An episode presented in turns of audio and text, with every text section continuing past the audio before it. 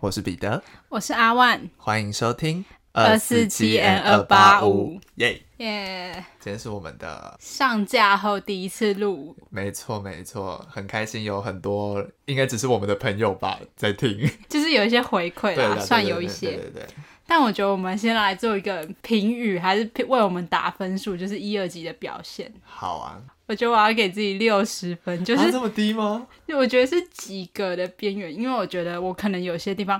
因为很紧张，我没有讲清楚，哦，或是呃，我想讲的东西可能跟我原本就是跟我真正讲出来的东西有点点脱小离落差，对，有点有点没那么相像的感觉。我觉得我也有这样的问题。我后来仔细听了一下，因为我是负责剪辑嘛，嗯，我后来在听的时候会发现，我讲故事的时候有时候逻辑会一直跳来跳去，会有点连接不起来。哦，对，所以我希望在之后的录音可以更有逻辑、更流畅一些。我也觉得我自己要再更流畅，然后讲话再清晰一点，嗯，所以我们之后慢慢改进。没错。所以如果各位听众朋友有任何的想法或是评论，可以到我们的粉砖留言给我们哦，我们都会看哦。一定看哦，秒回哦，不一定会秒回啊，但是尽量很快回。好对的，那我们直接进入最近的有趣事物分享。我最近要讲一个是怎么讲贪心的故事嘛哇，，听起来就很好听。 呃，就是我那天就跟我朋友去吃一家拉面，嗯那因为拉面其实好，就是它算一家名店，所以就是要排队。哦，对，通常那个拉面店都会定定一些规则，就比如说你人到齐后才能开始排啊，哦然后对你的结账规则都有、哦都不太一样这样。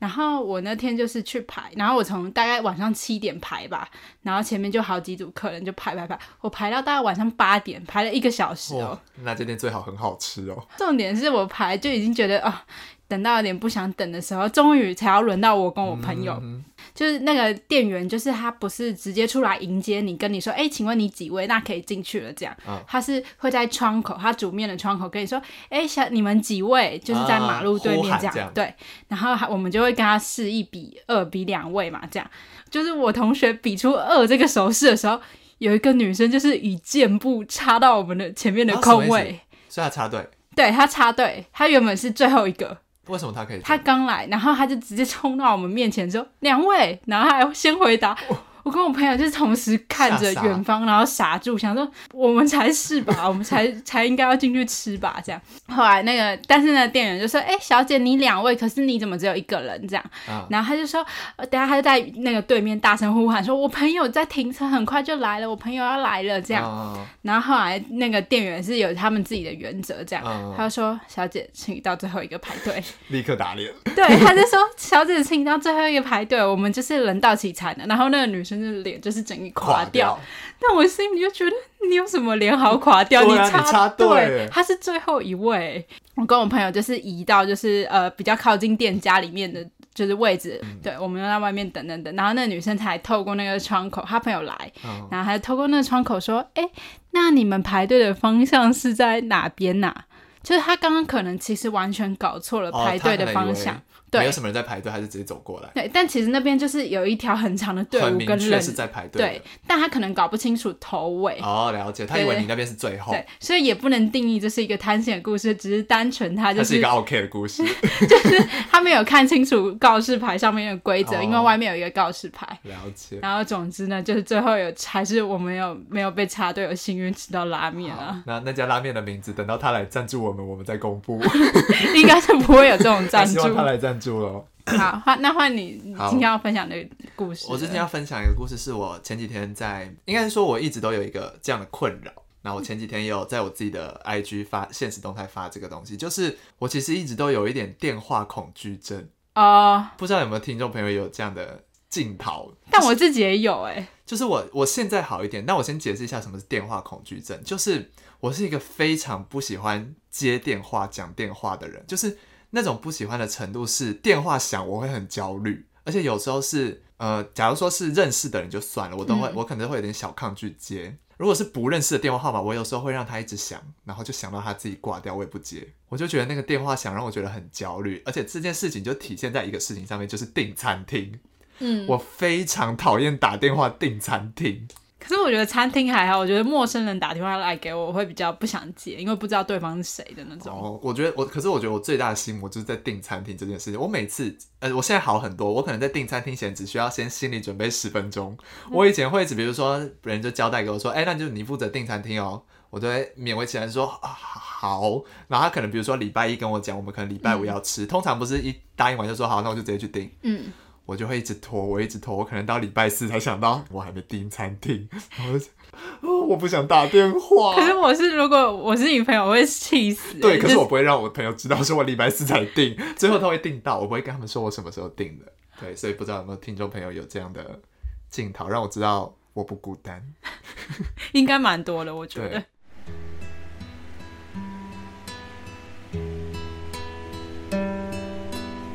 那么今天就进入我们的主轴，今天一样由阿万来为我们分享一个社会案件。嗯、那我今天要讲的案件呢，是发生在日本崎玉县，然后它的名称叫做崎玉爱犬家连续杀人事件。爱犬家，呃，待会再提到这个爱犬家的名字。对，好，呃，连续杀人，所以角色会比较多，就是除了凶手之外，还有蛮多被害人的这样。关西人，对对，不对，大概四个被害人这样，嗯所以今天的角色比较复杂，我会尽量讲的清晰一点。好好对好，那这个事件呢，发生在一九九三年到一九九四年，那时候日本崎玉县熊谷市周边就有发生蛮多起连续失踪的案件啊。那以下我会分成四个案件来说明，会比较清楚一点。好，第一起案件的这个被害人叫做川崎昭男，那之后我都会叫他川崎。他是一名投资客，因为那时候其实适逢的是日本泡沫经济，哦大家都想赚钱的时了解了候，他的哥哥就公司经营不善，那他为了帮助哥哥，然后他就开始筹钱，寻找各个赚钱的方法啊、管道。他后来就选择他要投入一个宠物的繁殖业，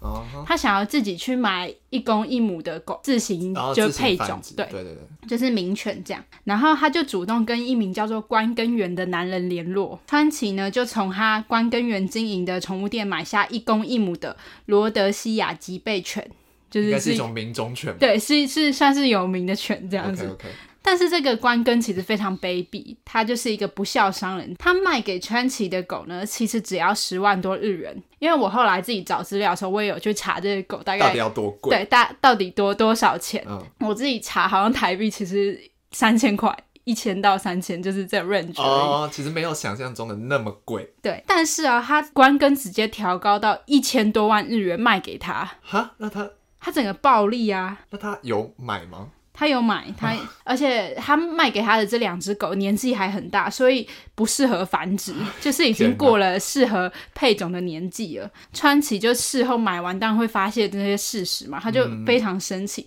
然后他就要求关根就是退款给他。那关根跟他的老婆风间博子就是一起经营宠物店，生意还不错，但为了赚更多的钱，他们就开始扩大经营嘛，扩大繁殖场跟房子。工程进行到一半的时候，他们还没还清工程费，就遇上了泡沫经济。哦，完蛋了，对，所以就是钱一直没办法有补进进来，然后面对这种金钱危机，他们就开始动歪脑筋，所以川崎就是第一个冤大头。对哦，他叫就是川崎要求关根就是把钱都吐回来这件事，其实他们夫妇完全没办法承担。对、哦，他们根本就没有那么多钱，对，他们手头根本就没有，而且甚至还是负债累累的状况。哦，了解，被骗了的他就一呃很生气嘛，就一次次向他追讨。中间有一个小插曲是川崎买了这只呃名种犬，对这一对民种犬之后呢，其中一只母 母的还跑掉了。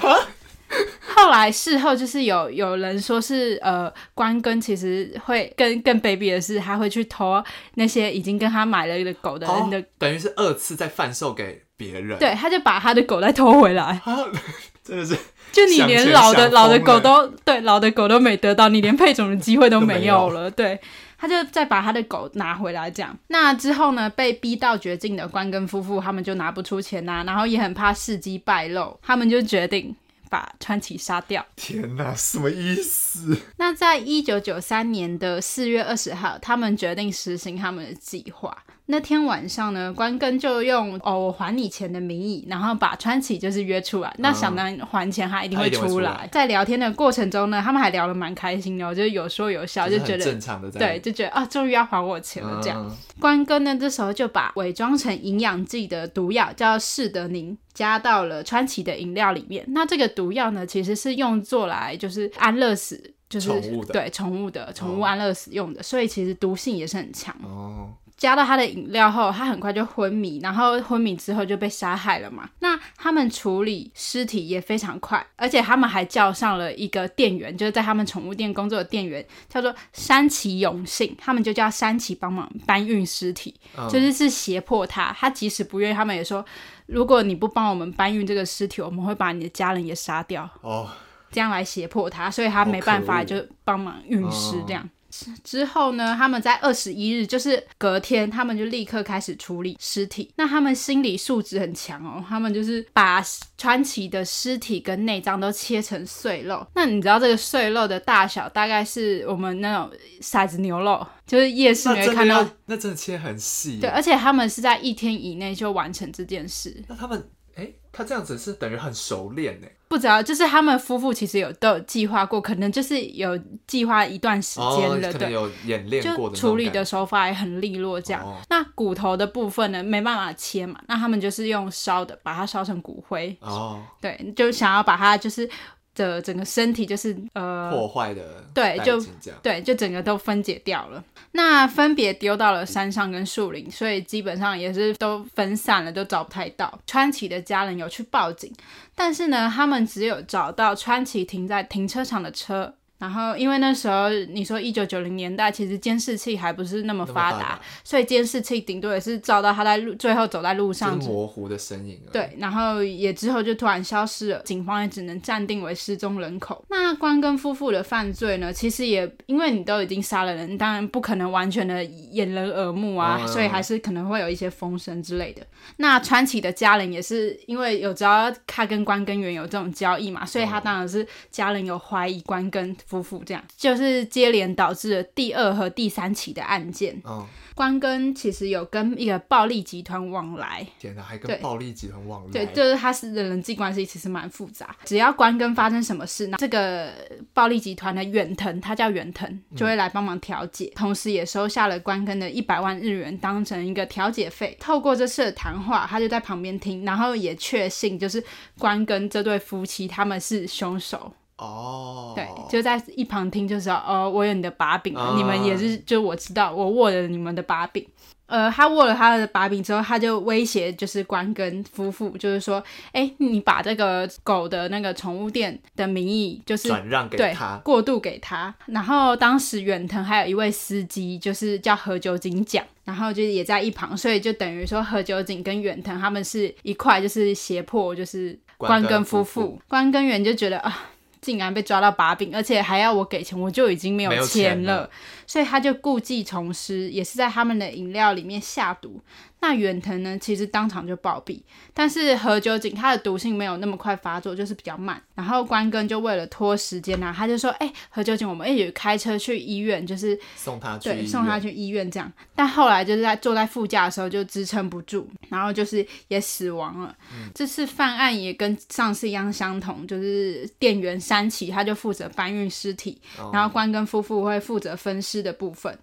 那在案发之后呢，山崎就是这个店员，警方之后有问他，他就是说那个风间博子其实非常可怕冷血，因为他在分尸的时候还一边哼着歌。就是他好像只是在切肉煮菜的感觉，完全不像他们刚刚就是杀哦可能过的也有一人，点就是反社会人格的那种感觉，就是反正就是非常的冷冷血对，嗯就是对生命没有感觉的漠视的那种对感觉。，之后呢，二十二号凌晨也是一样，就是他们都通常都会在两天之内，他们就处理好尸体。那这是把尸体丢在河中跟河边，这样完成了他们第二、第三次的弃尸。那这时候呢，其实这三个人的分工合作就已经成型了，有点像一个小型的犯罪集团了。还有他固定的 SOP 在走对，然后再来呢，这案件还没有结束，来到了最后一起案件。其实关哥呢，还有在外面还有一个情人，啊、天哪，关根这个人到底想怎样？然后这个情人呢叫做关口光江，他名字蛮难念的好。对，那我之后叫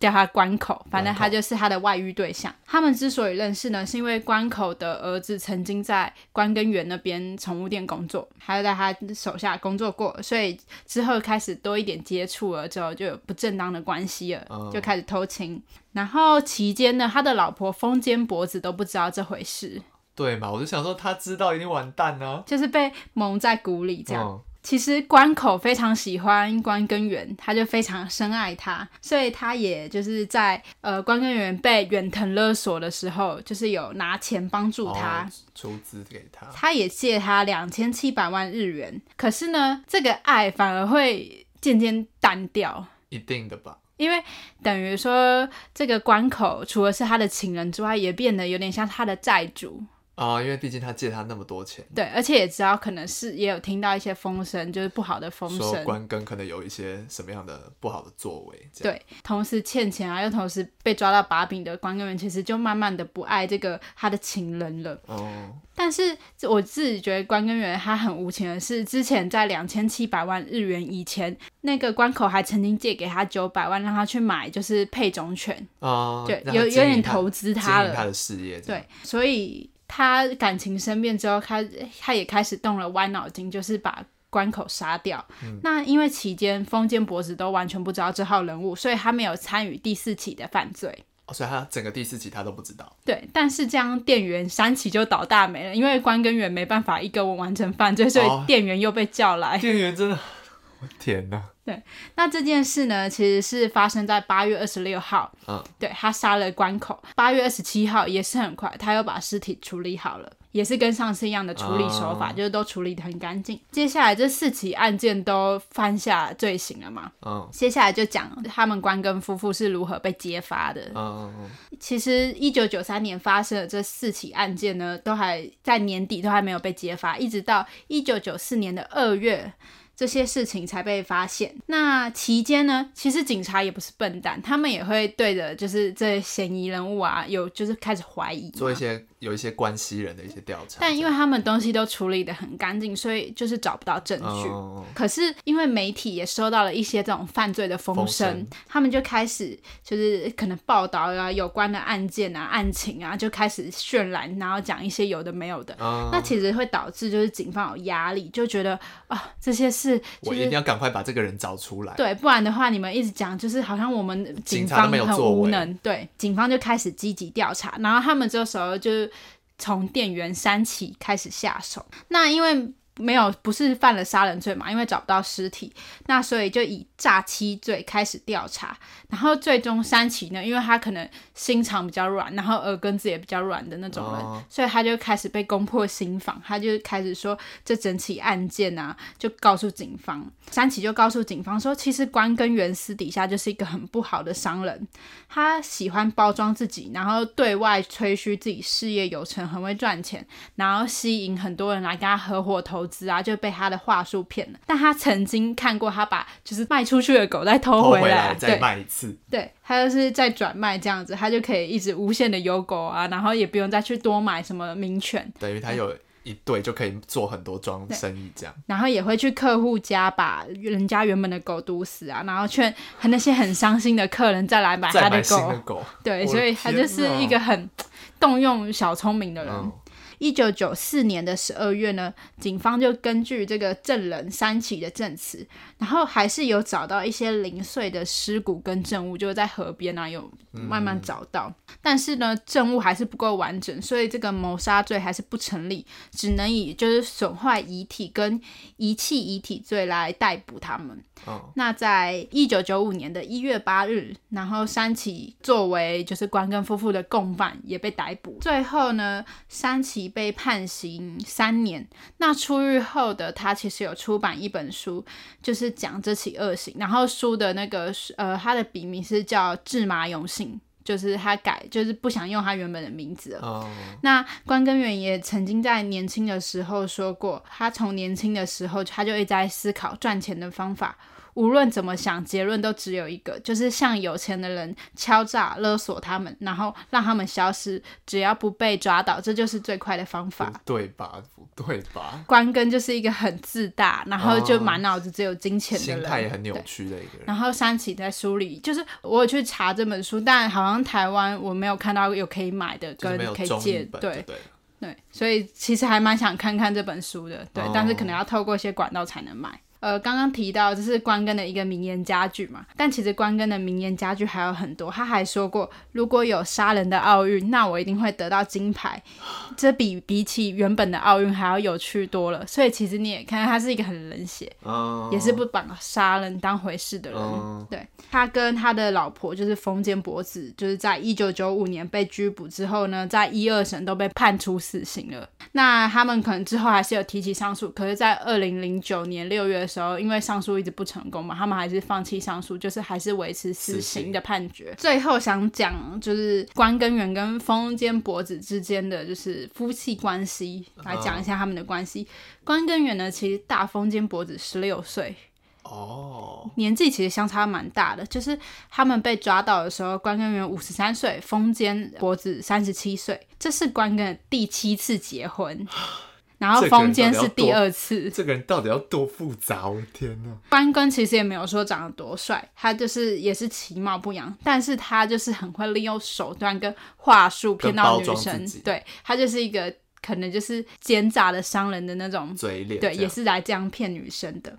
风间的家境其实还不错，就是他的家境算是小康富裕这样子。嗯那关根源是不是因为钱跟他结婚，其实不得而知啊，就没有提嗯到这方面。但两个人其实，在犯案前，就是一九九三年一月的时候，他们其实已经离婚了，但那次离婚是假装离婚，假离婚对他们为了逃避，就是他们名下财产的一些税跟哦债要逃务，税对，所以呃假离婚这样，但其实两个人都还在一起，也一起开宠物店，也一起共同作案，嗯，两个人还是绑在一起。关根源说，他之后不是有被判死刑，但他在就是死前其实都还没有真的是执行。他嗯死、死因是因为他二零一六年在狱中心脏病发，哦他所是以身体因素过世的，对，那现在风间呢，就是还活着，也还没有执行死刑，他还在狱中这样。但是他现在在狱中，可是他在狱中呢，也发觉自己很会画画，哦、他有画画 的突才能突。然有一个新的技能诞对生，，他在狱中是发觉自己有画画的才能啊，跟这项技能，而且我有看他的画，是真的蛮厉害的。哦就我有放在之后会放到我们 IG 上，以美术系对认可，然后就是觉得哎、诶还蛮厉害的，这样还会帮小说画封面啊，然后一些插图啊。但是他尽管发现有这项才华，但是他已经来不及，因为他一辈子也只能在狱中度过了。但是我最后想讲，就是我觉得关根跟风间博子他们两个其实算是天作之合，就是罪犯中的天作之合。 嗯因为前面有提到关根跟风间博子，他们对于杀人这件事其实是很很熟练欸诶，不知道对，而且他们手法都非常利落，就是你会发觉他们处理就是尸体的时间绝对不会超过三天，哦，非常利落。因为假如我今天是关根源的老婆好了，我如果看到我老公跟我讲那种计划，然后看到他这样杀人，我应该会我慌的要死吧，对吓啊死。了，可是封建博子还可以就是没事，然后继续还可很以边分尸边哼歌，对，就是心态很自然啊，嗯很平静这样子。我就觉得这两个人根本就是天生的，就是犯罪里面的，就是佼最佼者，哦嗯对，最佳拍档，你你知道吗？吗？所以应该是说他们有，我觉得有点同性相吸的感觉，有有有，两个人都非常为了钱而向前看，这样，嗯，而且又同时非常就是心思缜密，然后处理杀人也是非常冷血，面哦对杀人这件事。我就觉得啊，这两个人根本就是这么这么好的默契，竟然是用在在杀杀人人上上面面这种犯法的事上面。如果他们用在真的是努力赚钱，会不会其实更好？我如果早一点发现他有画画这个技能的话，但是真的都来不及了。对啊就就是把聪明用在了错的地错的方。对，我觉得真的没有那个屁股就不要吃那个虾。就你明明是一个没有钱的人，或是你可能没有那么多资产去帮助你做那么大的事，你就哦不他应该动他这些们歪脑筋。哦觉得自己可以赚大钱，是因为那时候是泡沫经济的哦，可能大家都有对，一个发财梦这大样。家对大家都开始想赚大钱，所以他们两个觉得，哎、我们经营这个是就是宠物店，其实经营的还不错啊，手头上算是有一点小钱可以用，这样、嗯他们就小钱想要换更大的钱，所以才懂会懂导致大家都会有这样想法。对，就是歪脑筋动错的地方啦。我觉得最惨的就是那个店员，对啊，那个店员真的是无辜 真的，的是，我只是想在一个宠物店好好上班，怎么会上班到一天，居然突然要去被搬尸体？ 哎他的老板真的是个坏老板啊，他真的遇到了恶老板。真的是，大家打工要小心哎、那我现在还有一个题外话是要讲一下，就是这个案件呢，其实有电影以它为原型来翻拍。嗯，那这个电影呢叫做《冰冷热带鱼》，台湾呃翻译叫死鱼，不太好 听。对，然后有点直白中译是《冰冷热带鱼》，对，然后是二零一零年的电影，其实也不算，哎，算十一年前，也是有点久了。对，也是蛮也是蛮久。呃，我自己有看一下剧照，跟就是里里面一些小小的片段，是还蛮惊悚的。蛮写实的，在改编的。嗯，它应该是限制级的，所以哦看的人要斟所酌一以下。未满十八岁不可以观看对，哦。它是里面有就是血腥还有性暴力，就是还蛮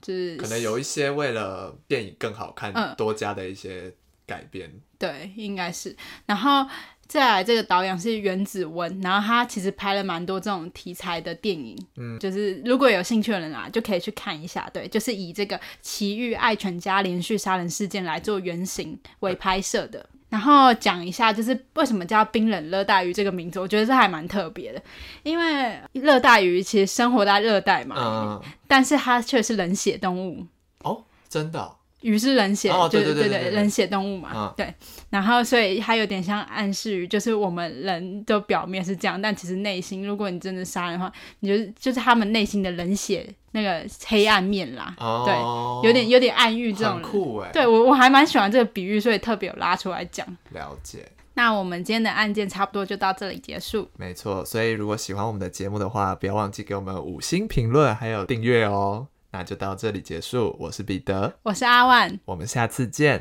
拜拜拜拜